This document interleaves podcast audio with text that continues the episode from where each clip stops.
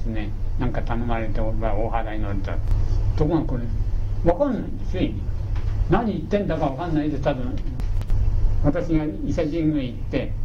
内宮は活音が10本でで宮は9本でございますねって言ったらそうですって言うんですよ、うん、出会った神主さんが。なぜその違いがございますかって。よくよく言ったらね儒教でそう書いてある。困っちゃった。伊勢神宮だったのが。2000年前。儒教はですねそれよりも何百年か後に日本に入ってきた。神がかりみたいに儒教の孔子さんの心を読んで。そんなこと不可能ですから伊勢神宮の神さんがまことしやかにとうとうと述べるんですよ。だから聞いてて私が困っちゃう。とうとうと述べるんですからこの方本当に信じてんだろうなと、まあ、こうなったらね私は何も言うことない。信じてる人にそうじゃありませんよっていうぐらいバカないで。す日本で一番大きなお宮である伊勢神宮の神主さんが一番大切な活動儀とか地義とかというものの意味を知らない。工学館大学の教授の方に聞いたって知らない。大城祭なんかになると宮内庁のその祭官というのがある。私の先生は口悪が猿芝居。神主さんが猿芝居してるんじゃないですよ。猿芝居が猿が猿芝居をやるようなもんだという。分かんなくてやってる。とにかくことさの学問から見ると一目瞭然それが何のためなんだろうが分かる。みんなことたものじゃなくて大払いのりとを隠しちゃったんじゃこの世の中はこうはならない。一番その中心にある言霊の学問を隠しちゃったからこうなったっていうことは何事も精神時代においてはこの言霊の学問は中心になってこの政治とか教育とかっていうものみんなそれにのっとってやっていたんだなということが分かります。言霊の学問知らないで大払いの解釈だけやるんだって。何のことだか分からんですよ。そのもとは磯上神宮のこれを私の先生がですね島田さんそのぐらい骨董の学問してきたんだから磯磯上神宮の古のこともと解いてみなさいよって言われてこれも1年もかかった。こうでもないああでもないある一つのことがポイントがあってそれが分かったらですねスラスラっと解けた。自慢じゃないですけど過去3000年間解いた人がいないっていう文章なんですから。それが骨董の学問をしたらスラスラっと私みたいな青二歳でも解けた。それで先生のところに持ってった。まあこんなもんでしょうこれ褒め言葉なんですからね。せっかくできたんですから磯の神神宮の神主に送って差し上げなさい。で私丁寧に書いて送ったんです。うんとすんと言ってこない。ついたんだかつかないかも言ってこないから。少し頭にきたんで。その次の本書いた時にそのことを書いて。でその本を磯海神宮に送ったんです。そしたら今度は丁寧にこんな長い分かったっていう文章はどこにも見当たらない。もう一つ送ったことあるんですよ。四国のね鶴見山神鶴見山神社に岩須石槌神社。大きな神社らしいんですね。行ったことはないですけど。誰にも気が付かないすごいことを発見したんでそれを文章にしてあの石神社に送ったら丁寧にこれも絵が来ましてね。本の代金も独特な神主さんだなと思ってじゃあ私の方もサービスし上げたってんでそれから何年間か開放をただでね若い神主さんの教材として使わせていただきて大したもんだ。説明もしないで教材に使うんだ。世の中って不思議なこともあるもんなんですよ。そうかと思ったらねこの会員になってる方でもって東京の出版会社を退退職しましてね高野山に転居して。で高野山の大学に入って仏教を正式に勉強したいという念願だったんですけど定年退職した方ですからもう60近いですよ。そのから女の方です。高野山大学の教授助教授ってまだこの若いでしょ自分の息子みたいな。だから聞いた後ではね言霊の話をよくしたんです。そしたらね「それ面白いですね」って助教授の方が言い出してね今度学生にこれを教えましょうって。あなた教えるほど分かってんですかって。言ったら「いやこのぐらいのことは教えられます」それで学生集めてね抗議しだした。そのその会員のその方がねそばで聞いてて笑い出した。とんでもないと言い出して。言霊でも何でもないことをねとうとうと述べちゃう。この人落語家になった方がいいと思う。大学卒業したんでこの間また郷里に帰ったとかって手紙をいただきましたけど。お話しするんだったらね著書の方にご挨拶した方がいいから私東京に行った時にこういう方がいて言ってえあの了解取りましょうかって。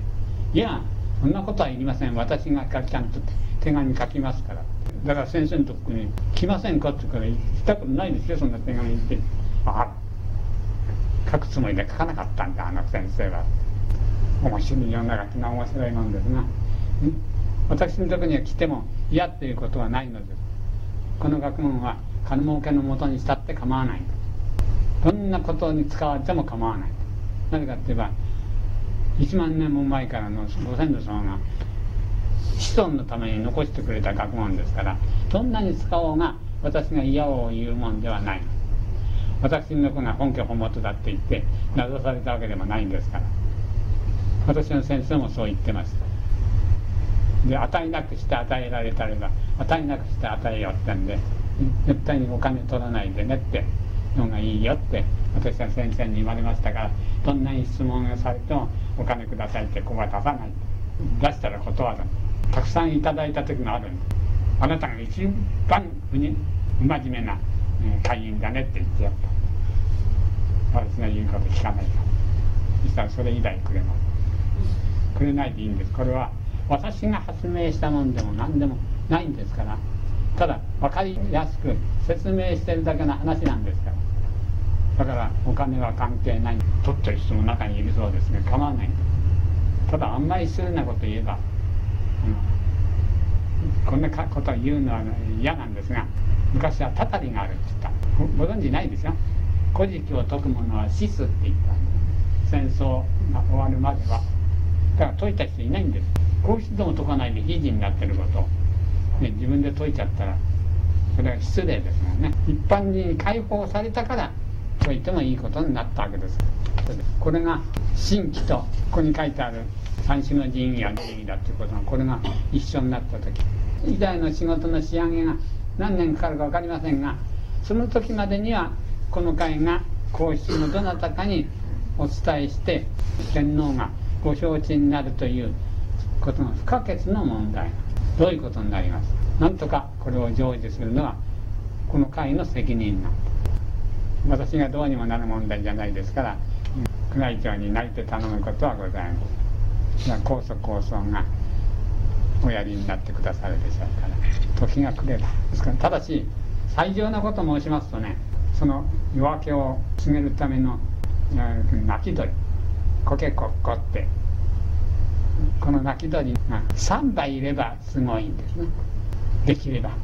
私はいつ死ぬか分かりませんがこれ除眼して。からあと3人。3人いれば文字の知恵って言いますよ。それじゃなくて雨父の初めの時高浜原になりませるって言って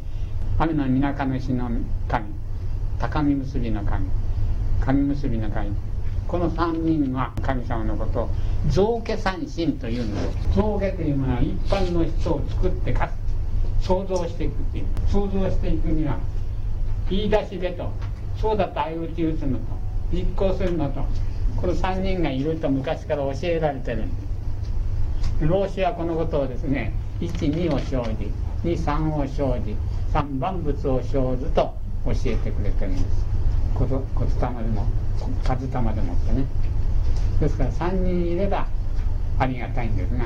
いなければいた1人の人が3人の役目をしたって、うん、構わないっていうより、うん、それより方法がないですから。しかし勉強なさってる方のですね灯火というものがそれをちゃんと応援してくださいますからそれでもって事足りると思います。成就した暁には世の中の価値観がとんでもない数値と今までの価値観が全部反対になって「俺を俺を」って言ってる人が一番ケツに知ってても黙っている人が先に出るこの中にあの大工さんの使うキリをこう入れておきますそれはぶん投げたら先だけ出ますよこれ好きな世の中になる黙ってても黙ってなくてもそれの人に適当な適任者がそれをやるようになる。これが運命というもの。運命がその通りにこの世の中のになるもの。これが一番公平ですよね。その人が一番適任だからそれをやる。嫌だって言ってもやるようにな。るこれが一番ですが世の中が公平に運ぶもとで。ギャギャギャギャ言わないでもちゃんとそうなっていわゆる一番いい世の中ということになります。これで大体どうすれば脳があるかの対抗はお話ししたと思います。ユダヤはこれを今までのことを続けてるに過ぎない。これ新しい仕事のイニシアチブを取るわけにいかない。日本の皇室も知りませんからこのままで平民化が続くようになると思います。昭和天皇はこのことを宣言した時に手本をイギリスの皇室に取るとちゃんとはっきりおっしゃったんですから。だからその通りになると思うでこれもその先のことはお分かりにならない。分かってるのはこの回だ何しろ世界中今度多くなっている63億になったそうですが世界の人口。だけどこのことを知ってるのはこの会に関係ある方だけです。人間が人間である最小限の資格というものはこの骨董の原理にあるんですから。この知ってる方が嫌でも王でも責任を負うことになります。ただしだからやれというのでは責任者がなるようにできてる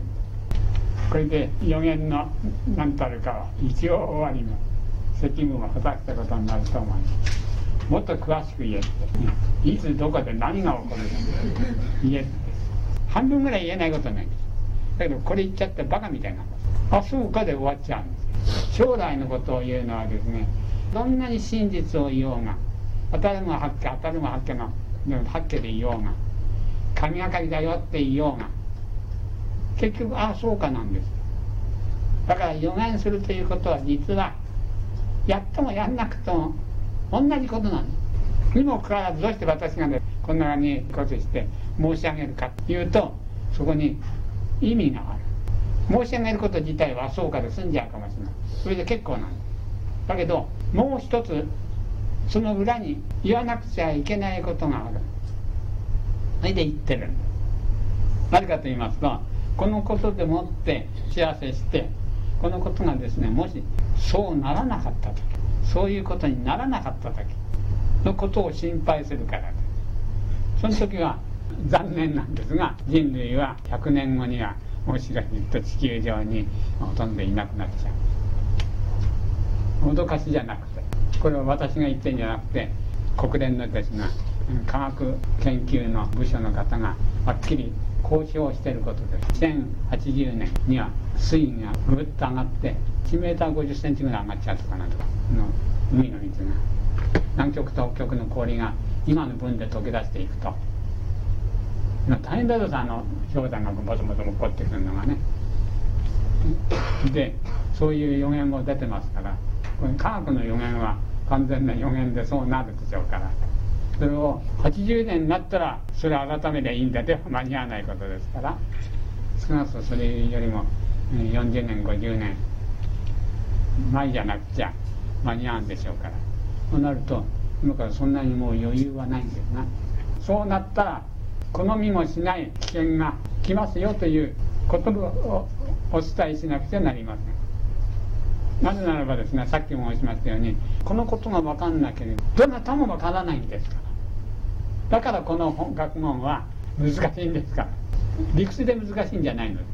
今の学問では解けないことが書いてあるから難しい。そのことがですねですから学偉い学者国学者だなんだって言い方でもわからない。学問なんです。なぜかというと学問と申しますのは一つの概念を設定してそれでその概念に基づいて解釈していく学問なんです。生まれたままの人間の性能から解釈するんじゃなくて何かの仮説を設定した上で仮説のもとに解釈していく学問なんですこういう学問ではこの真実の学問はわからないので仮説を持っていく学問は月夜の御事の領内なんですですから月の光で世の中を見るようなものなんでぼんやりとして真相が見えないという意味なんですこの学問はアマテラス大神の学問。太陽さんさんとてる太陽のもとに物事を見る学問ですからだから何事の真相も分かることになります。その学問が2000年の沈黙を破ってここに99.9%復元されてきましたのでここにこうやって、申し上げる私みたいなチョンでもバカでも動いたことをただペラペラと高速高速が残したことをですねただこうやってペラペラと喋っててますからなかなかお聞き取りにくいかもしれません。がですね申し上げてることがよくお分かりにならなかったらそれでよく当然ご勘弁願って質問をしていただいてですねそれでご理解いただきたいと思いますこの先のことを申し上げますように言ったのは1点しか申し上げません。この会がやること。どこでやるか。天皇に知ってもらうこと。この学問。それしかない。これ以外の世界を救う方法はないので。よくキリスト教なんかで最後の審判と申しますがよく聞く言葉です。これは最後の審判というのはどういう審判かというと使命を達成して第二分物質科学文明を完成しその成果を武器として世界を曲がりなりにも統一してで日本に舞い上がってくるんですがユダヤの預言者を3000年ご苦労様でしたってその労をねぎらうと同時にですねあなた方の3000年間やってきたカンタルワケ豊杉天皇があなたに教えたカバラの原理という教えは人を押しのけるのには世界負けるものなしのいい教えなんだけれどもこれから続くような英語平和の時代にあってその平和を乱さないようにするための原理ではあなたの原理は通用しませんよって。さてあなた方どうしますかね。向こうだって知ってますよ。敵がいなくなっちゃったら全国不良殺に行かないですから。みんな自分の部下になっちゃったらですが不良殺に行かないですからよくわからん。その時にどうするかっていうこと。だけど3000年も因果を積んだ人を任さなくちゃいられない。戦いと妬みの神のやった仕事ですから腹の中真っ黒ですから。それを悔い改める。どうしたら悔い改めるさせるか。これを最後の審判と1対1で決めることに他の人は何もその責任がない。こういうふうに戦争戦争で何万何十万何百万何千万と昔からですね死んでった人の霊を慰めるために。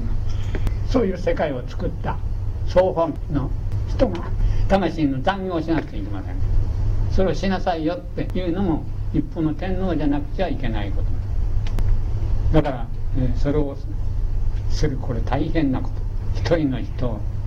私なんかもなんか因縁があってやらされて見えて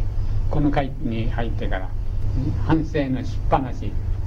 だけども私は反省するとご褒美が来るから。なんかこう気がするとですねプールの中のオットセイなんか、うん、あのちょっと飴も回してくれさ。酵素酵素のくれの飴って大変うまいんですよ。はあっていうほどありがたい。なんでこんなことが分かっちゃうんだろうと。何しろ先生が24年前に亡くなっちゃってから分かんないこと聞くことできない。何だって私が質問して私が答えなくちゃない。どっから来たから教えてくれるかって一回待ったって教えてくれます。その気にならないもうダメかって言うと意地悪な。もうダメかっていうまで教えてくれない。ダメかって時はね自分の力じゃダメかっていうことで自分の力がふっとなくなるでしょ。先入観が。ほんとすっとその雨の甘いことだだから喜んでやってましたから何の苦労もないですけれどもユダヤの霊能者には辛いだろうなと思いますな。あのそういうことが可能になる3人でいいと思います。たった3人でこの世界を動かそうって言うんですからどういうことが起こる3人でやらなければ1人でもたくさんだっていうのはどういう意味なのかということをもしできればお話しさせていただきます。だから CD で来るとこがないことは確か。にこんなこと後に先にも全然言った人がないでしょ変な目で見ると最高に威張ってんですよ。この回しか解決の鍵を持ってないなんて。とんでもないと思うんだけれどもとんでもなくないとも思う。ですね。それがここいらっしゃる方のほとんどのお気持ちだろうと思います。話してる私もとんでもないと思うんです。どうしてこんな変な直がそんな役目を仰せつかるようになっちゃうのかなって。こそこそに少しもうちょっと目をあの朝起きたら目をちょっとよく洗ってくださいませんかって。言いたいところのような気もするんで。すだけどこればっかりはしょうがないんです。誰が決めてるのない。私が決めちゃったんですからどうもそうらしいと。こそこそいるわけじゃないんです。ただいろんなことがたくさん続いてきてこれどうしたらいいんだろうどう考えたらいいんだろうって時に人っていうのは死なないんだって。この人は死なないんだっていうことだけだってこれ死なないんだと知るまでにどのぐらい苦労するか分かんないですからね。そうでしょ人が死なないっていうと心の底から愉快になっちゃいますから。大概死ななきゃ死なないって言ったらもうね人生の困ったことの解決が半分できちゃった。ですが事実どっかで死んだ人がいてそれが何にもなくなっちゃうとすればただ一人の人がそうなっただけで人類の歴史はガラッと変わる。死なないから言葉でもってずっとつながってるからだから計算ができるんです。その間私がずっといたわけですから。何万年って私がここにこう言ってこういうようなことを考えるということはずっと前の私がそう言いな言いなさいよって言ってることそれで分かんないとこあったらその私が質問すると1万年ぐらい前の前にの私がこうだよと教えてくれる。教えてくれることをまともにしてこれ読んでみると分かっちゃった。だからいる。神様なんか教えてくれないけど。何年前何十年何年何千年前何万年前の私がフォーカスさえあればちゃんと教えてくるだから私という命はご先祖さんが集まりでずっとつながってる。今でもつながってる。何千年前だって遠く考えるから分かんない。今ここにいる。雨土の初めの時高浜原になりませるっていう言葉をですね来月あたりから改めてお話しするようになるんじゃないかと雨土の初めの時っていうのがどこにあるんだって。いうと常に今ここ。骨董の五十音というのはどこにあるかって言ったら今ここにある。今ここでこうやってたら活動してるんですね。あ昨日あそこ行ったらあんなまうまいまんじゅう出したけど遠慮して食わなかった。食ってやればよかったなって、うん、過ぎ去ったことをくよくよくよく考えるだけど食わなかったらここに来て自分で買って食えばいいん宇宙の一番遠いところの星は今そこのところでもっと向こうに行ってるんだハワイのですねスバル望遠鏡は130億光年の向こうの星を捉えたって一月かなんか前に朝日新聞に載りましてあと8億光年行くと宇宙の外にのに出ちゃう。宇宙の外に何があるか。ですか？ここまで考えると頭がへんてこになってくる。宇宙の外っていうのは宇宙があるだけの話。無限なんだ。人間の頭っていうのはものすごく微妙にできてますから。無限というものの概念がないんです。人間には。理屈ではと言いますよ。限りがないって実際面で限りがないってどういうことなんです限りがないって考えると哲学者がよく気違いになっちゃう。だけど限りがないということはですが自分の心の中の今ここが分かると全て分かる。だから古事記の文章はですね雨土の始めの時高浜原になりませるって神の皆は雨の皆か主の神今ここに発生する言霊無の神。ここに何かあるという神。他にですね「あ」が出てきて「和」が出てきて「おえ」おえが出てきていろんな神様がずっと出てきますけれどもみんな雨土の初めの時にの時にあるものなんですよどこにも行ってない。常に今。皆さんの目がどうかしてる。明日が昨日があると思って。だから昨日何十食わなかったって言って悩んでそんなものないんです昨日っていうものは。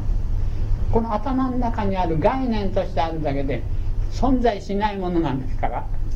だけど強烈にある強烈にないということを自分が確信を持つためにどういう修行をしたらいいか。それで全坊主はこうやって一生こうやって。今ここっていうものだけがわからないんですよ。昨日は過ぎ去ったからない。明日はまだ来ないからない。いや今はいいって言ってる時に間に来ると「い」がない。んだからこれもつかみにくい。これで明日もつかめない。昨日もつかめない。明日もつかめない。今もつかめないってどうなんですか？人間化け物なんです。どこに住んでるんですだけど現実には今ここに住んでる。なぜこの今住んでると言って今しかないんだって言ってドカーッと大地に足を据え付けて何が起こっても平茶だだってどんな暴風が突っ込が平茶だってぐらぐらっと震度10が来ちゃったってああ地震だなって今に収まるだろうって火事でもって隣の部屋が焼けてるよって言ったら「ああまだ隣か」って。言えば何だ慌てないそういうもんで今ここというのはうまく言い難しいだけど実際には今ここにしか住めないんです人間昨日から。ここが今日でまたこうやって続いてるもんだと時は。皆さんそう思ってらっしゃる。こんなものはない。本当は真実は。これでただこうやって振幅してるだけなんですこれを今とに概念っていうものを除いて見るとよくわかるんです。概念っていう考える道具を頭の中にたくさんつけつけて普遍性だとか一時性だとかいろんな概念をつける。その概念に基づいて経験値を増やしてますからその経験値で見ると大事なことはみんな見落としちゃう。いらないものばっかり身に癖つけてそれでこれが自分自我だと思っちゃう。だから勉強したことをちょっとでも悪口が出てカーッとなる。勉強したことに悪口言ってんだった。あなたに悪口言ってるわけじゃないんだよって言っても困った。試しが始める時高浜原になりませるということのだけの古事記の初めに持ってきてこれ分かんなさいよって言ってんですよ古事記は。本当これからあと書いてある方のものは勉強しないでも一回読めばいいよ。って言ってくれてるんで。そのそこをおろそかにして分かんない。たらまた元に戻ってきて分かんないとこ戻ってきてというのが一般の人の古事記に対する態度ですねでもそれでも戻ってこられてくる人は幸いな。分かんないからってポイってこうやっちゃう人は残念。今ここにあるのにここにあるんだ。後ろにあんだと思ったら分かるはずがないじゃないです実はそんなこと言ってるのは私がそうやってたから分かる。なんですけれど。ああ分かったっていうのはなぜかってさっきも言いましたでしょ。自分の力じゃ分かんないっていうのが分かるとふっと分かる。それは自分の力っていうのはこういうものを考えてる力分かんねえっていうとここに入ってくる。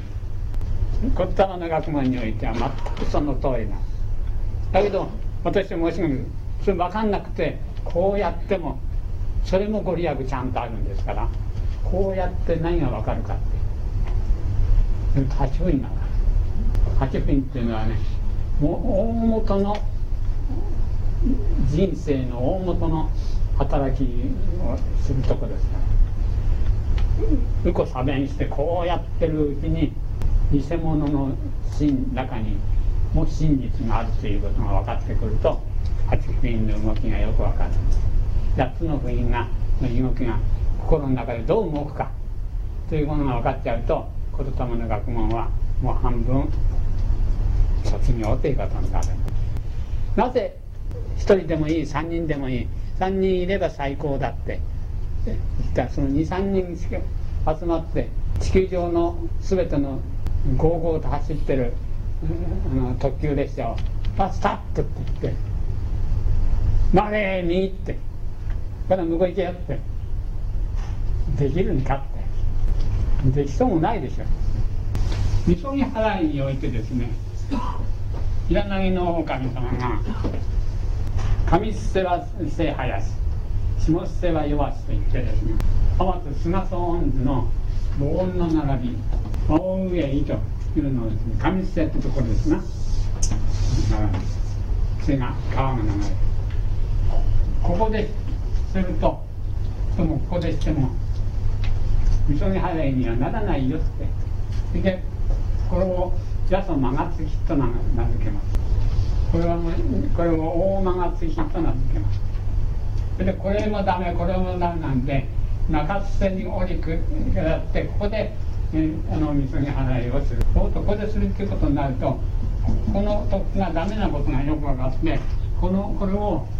正しい目とかそういう意味。ですよその祭りっていうのは前にもあの答えましたがこれ現象。音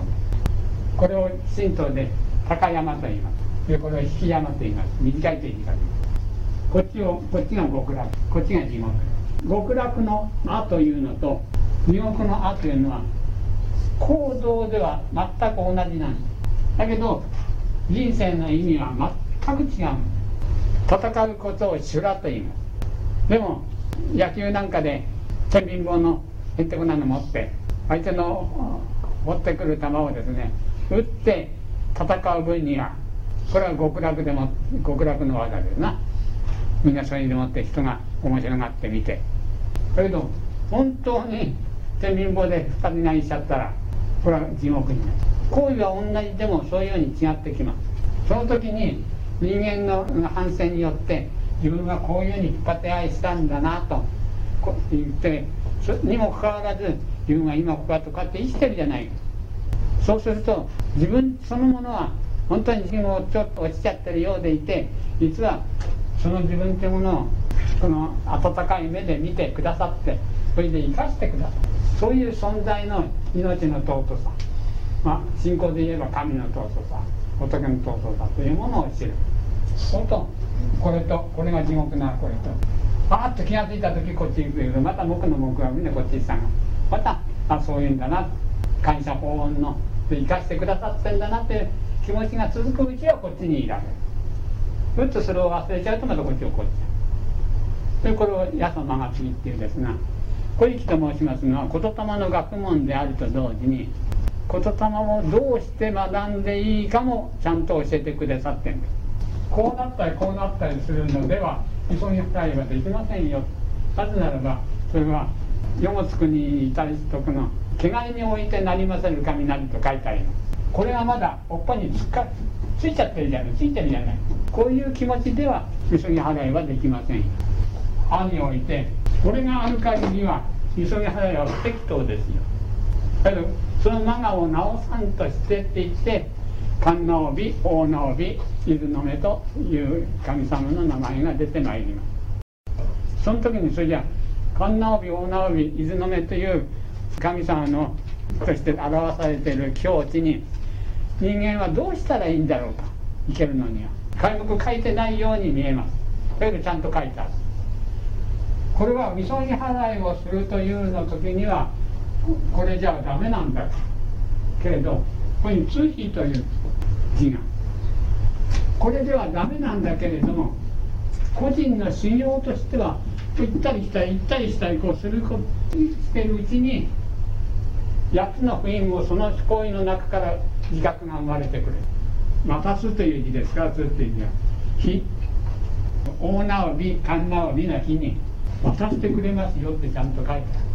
ある。喜んだり投げたりした経験の中からある時それをたゆまずにそのことを続けていくうちに大直びと言いますね。究極において言霊の学問の一音一音がどういうように考えても合理的に構造を持ってるなぁと分かっちゃうまで。またはですがずっとこれがここの通品になる。こういう悩んだり喜んだり悩んだり悩んだりしてるうちにしばしここにとどまることができるとあここの次元から見ると地獄というものの存在するというのはいつか地獄なんていうものはないのであって、ね、あるとするならば極楽というものがを知らせるためにのみ存在するんだ。実際にはないもんなんだというように分かった時にこう一ぱな生きっぱなしになる。これは切れてしまう。だから八十マガツヒという大マガツヒという。個人的な修行としてはこれを続ければいいんですよということを探して教えてくださってるんです。その結果としているものはここの目でもってこっちを見る。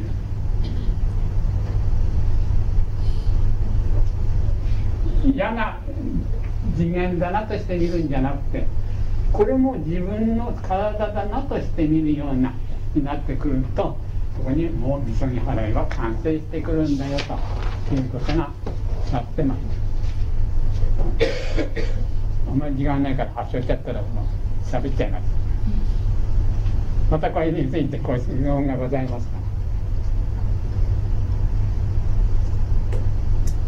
ここに行ってね行きましてとどまっててこれが全然自分に対して意識できなくなった時それはこれの完成な時。意識できなくなっちゃうんです。昔みたいに地獄を見たいなと思っても見えない。なくなっちゃう。だからトロトロトロトロ笑ったらいい地獄にいるんだって大したもんだななかなかねあのいっぺん卒業するといけないからしばしそこにいたらいたがいのということになる。私の先生がよく私に教えてくださったんです。なぜ神様がいるのにこんな苦労しなくちゃなんない世の中があるんですかって。いい加減にしてくれって神様に言えないもんですかね。人の殺し合いがあったり、ね、小学生が小学生殺しちゃったり。見たけこう身震いが出るほど嫌なことはまずそういうことそん。なことがなくても極楽に行けそうじゃないですかそれはまたいいことと悪いことってどういうことかご存知ですかいいことも悪いこともございますよって言ったらじゃあ召集令状を受けて兵隊に取られて何百人殺したら禁止勲章を受けちゃった人がいる。ああれどういうことなんですかね。日本の英雄として迎えられる。いやなんだか知らないけれど人殺しは悪いと思いますって。戦争なるとが、うん、そうではいいですよ。だけど本当のいいことというのはいいことでも何でもないことな極楽を見てるからいいことという。地獄を見てるから極楽をいいとこだという。地獄がなくなっちゃったら普通のところ。人間は普通のところに住むべき権利がある。にもかかわらずそれに住めないでこの3000年間地獄の底が這いずり回ってる。それはこの世の中からわざと光をなくしちゃったからなんであって光の世の中が戻ってきた時には見ったって見えないんですよ。だから地獄というのはどういうためにあるのかって聞けばただ光というものがあるということを人間が知るためにのみ存在する。これ以外にはないんですよ。実際には存在しないもんなんですよって言われた時に私あのピアノのようなねそうけだそうだこんな感激したことは今までに生まれてから今までになかった自分の悪いことにも頭も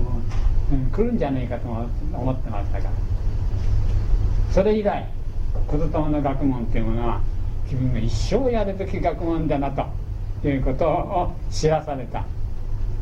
そしたら先生に「あと頼むよ」って言われてブルブルっと感激させてくださったんだからまあ仕方がねえなと。思ってあの先生みたいにはいかないから半分ぐらい、え、までやれるかどうだかと思ってやって、え、これ来たんですけれどもこのことが最後まで分かんなかった。今から一月ぐらい前にこのことの意味がね文章には書いたんです。ちゃんとそういうように。だけど自分自身でもって分かんなかった。と地獄が聞いちゃった懐かしい地獄よ。どこ行った？笑い話で済むようなないほど地獄の底の底に私なんか沈んでましたから。死んだ真似がしたくなっちゃってね、まあ、冬にねその住んでるところに佐沼っていう沼がありますよね底なし沼。飛び込んだら出てこない。足が生えて飛び込んだらどの分なんだろう。飛び込んだ真っ裸。ああしたらいつもと沈まない。そのうちに真冬でしたから。寒くて寒くていられなくなってぐーっと沈んでってくればそれで死んじゃったんでしょうけど。沈んでくれないから上がるよりかないです。ああよかったと裸になって飛び込む自分でもう来てるうちに帰んなくちゃならない見てうちに帰ってきた記憶があります別に死のうと思ったんだけど死ぬっていうことを演じたくなった。そんな経験がありますけど死なせてくれなかった。よくその時のことをこうやって振り返ってみますと死にがいますねそういう気持ちにぐーっとさせられる。これ因縁と言いますね。親鸞さん。人は悪い人間だから人を殺すと思うでしょ。う世の中に悪い人間なんか一人もいませんよ。ただ殺すという因縁があるか殺す。私は幸いなことに殺すという因縁を持たないのか今まで殺していません。ただそれだけなんでって名言ですな。人間というのは悪いことすると悪人だと思っちゃう、私はこの頃そういうことを知ってからですね人を殺したっていうことこの間も4人の高校生殺された人はもちろん気の毒ですけど殺した人はもっと気の毒ね。これからの何十年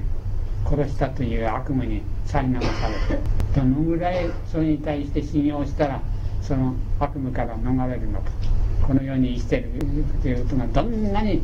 ありがたいことなのかということを知るまでにあの人たちに何年かかるんだろうなと思うとですね。本当に身が切れるような思いです。私火が狩る言霊のことを一時で火と言いますから火狩る言霊が動くことが光なんだ。心の光というのは言霊の活動を自覚するときに初めて出てくる。その光が責任持ってこの世の中を開く扉の鍵をひねれば。そうしたらその光の力でもって何千何万何十万何百万の人にも恐れることはない。みんな一人の人の光が全世界を照らしてそこからどんでん返しが始まる。なぜならばですね主人天皇がこの玉の学問をただ隠したあと何もしてない。ただ隠しただけでこういう世の中が現出しちゃう。いわゆる地獄のるつぼです。だから今度高く掲げればこの逆現象が起こっていつの日かそんなに時間がかからこの世の中の光の世の中になる。実月の力の光を要せず実月の力子羊10日なればなりという言葉が聖書の目次録にございます。この照ってる光はあのあるんだから光ってもいいいいんだけどもそのために人間は生きてんじゃないですよって恩恵は受けてるけどそのために生きてるんじゃないですよ。人間のこの心の光。これが10日なん灯火なん。これを放射することによって全世界の宇宙の認識しそれによって認識したものをそれを活用することによって社会を創造しているこの自分の心の中にある灯火でこの玉の働き。これが本当の10日なんですよ。灯火なんですよと。さっきもおっしゃいましたように津軽望遠鏡でですね130億光年の向こうの星を発見したと。あと8億光年の向こうが宇宙の一番端なんだと。130億年前に爆発かなんかして光った光が180億年後に地球上に届いてそれを津軽病原鏡が捉えたって言うんでしょ？そしたら言葉の学問が教えてくれますように人間の心の本体は宇宙そのものなん自分じゃないものを認識することはできません。宇宙そのものが自分の本体だから 宇宙そのものの全部を認識することができる。ええー、ただ努力をしながら人間の王国をどんどん広げていってもうすぐ地球上のものを卒業して今度は大く外のこの地球の中に研究の手を進めていく